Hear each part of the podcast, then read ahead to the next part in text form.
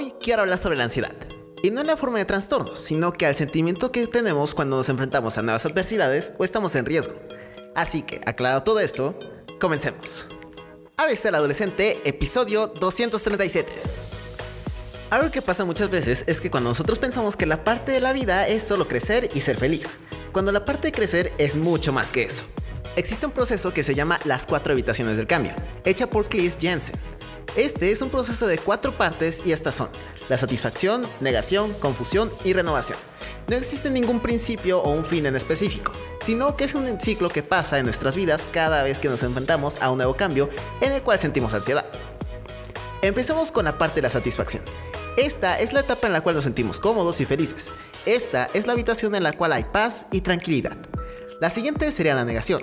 Este momento en el cual nosotros mismos nos negamos de sentir un sentimiento desagradable, o en este caso la ansiedad.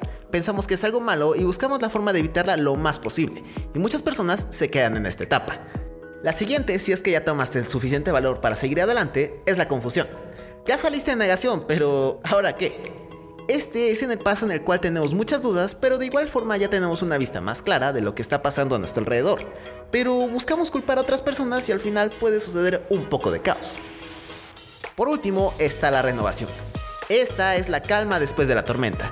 Ya después de todo el caos, destrucción, miedo y temor, llega ese momento de paz y empezamos a ver nuestros errores y nos adaptamos al cambio para seguir adelante. Esta etapa es fundamental para seguir desarrollándose como persona. Muchas personas creen que solo existe la habitación de la satisfacción y de la renovación. Y eso lo que genera es que la ansiedad se convierte en un problema, cuando realmente la ansiedad es un sentimiento natural y que se tiene que manejar de la forma correcta porque si es que no se maneja de la forma correcta, tarde o temprano va a explotar y salir de una forma no tan buena. La ansiedad la asociamos con lo negativo y una enfermedad, cuando es un sentimiento que si lo manejamos bien es una herramienta increíble para adaptarse a los cambios y seguir adelante. Así que, ¿estás listo para el cambio? Este es el podcast de hoy. Si te gustó y quieres escuchar más, ve a abcaladolescente.com.